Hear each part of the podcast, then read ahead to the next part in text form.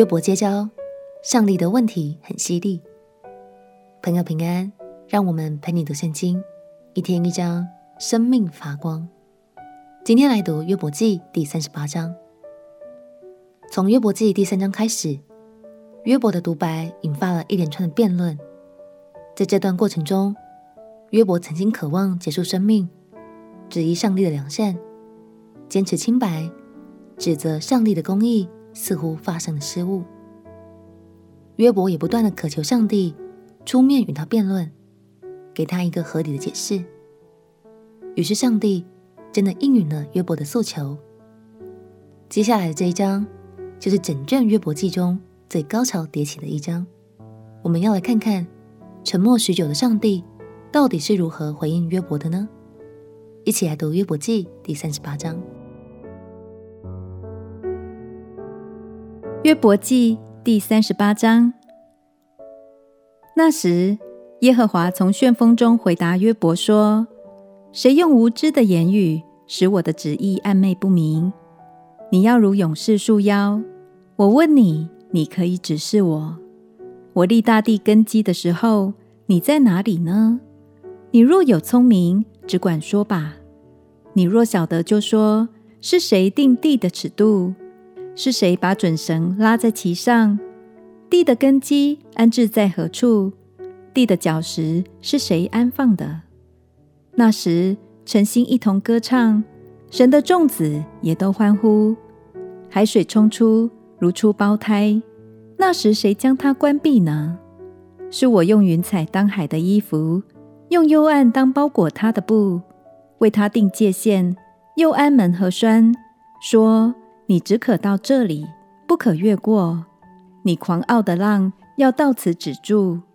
你自生以来，曾命定晨光，使清晨的日光知道本位，叫这光普照地的四极，将恶人从其中驱逐出来吗？因这光，地面改变如泥上印印，万物出现如衣服一样。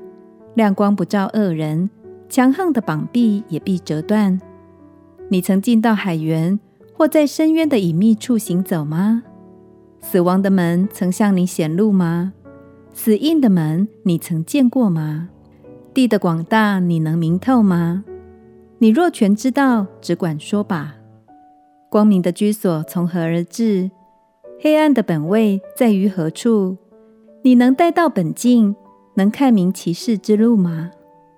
你总知道。因为你早已生在世上，你日子的数目也多。你曾进入血库或见过薄仓吗？这雪薄乃是我为降灾并打仗和征战的日子所预备的。光亮从何路分开？东风从何路分散遍地？谁为雨水分道？谁为雷电开路？使雨降在无人之地，无人居住的旷野。使荒废凄凉之地得以丰足，青草得以发生。鱼有腹吗？露水珠是谁生的呢？冰出于谁的胎？天上的霜是谁生的呢？诸水坚硬如石头，深渊之面凝结成冰。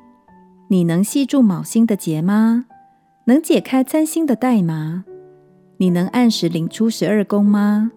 能引导北斗和随它的众星吗？你知道天的定力吗？能使地归在天的权下吗？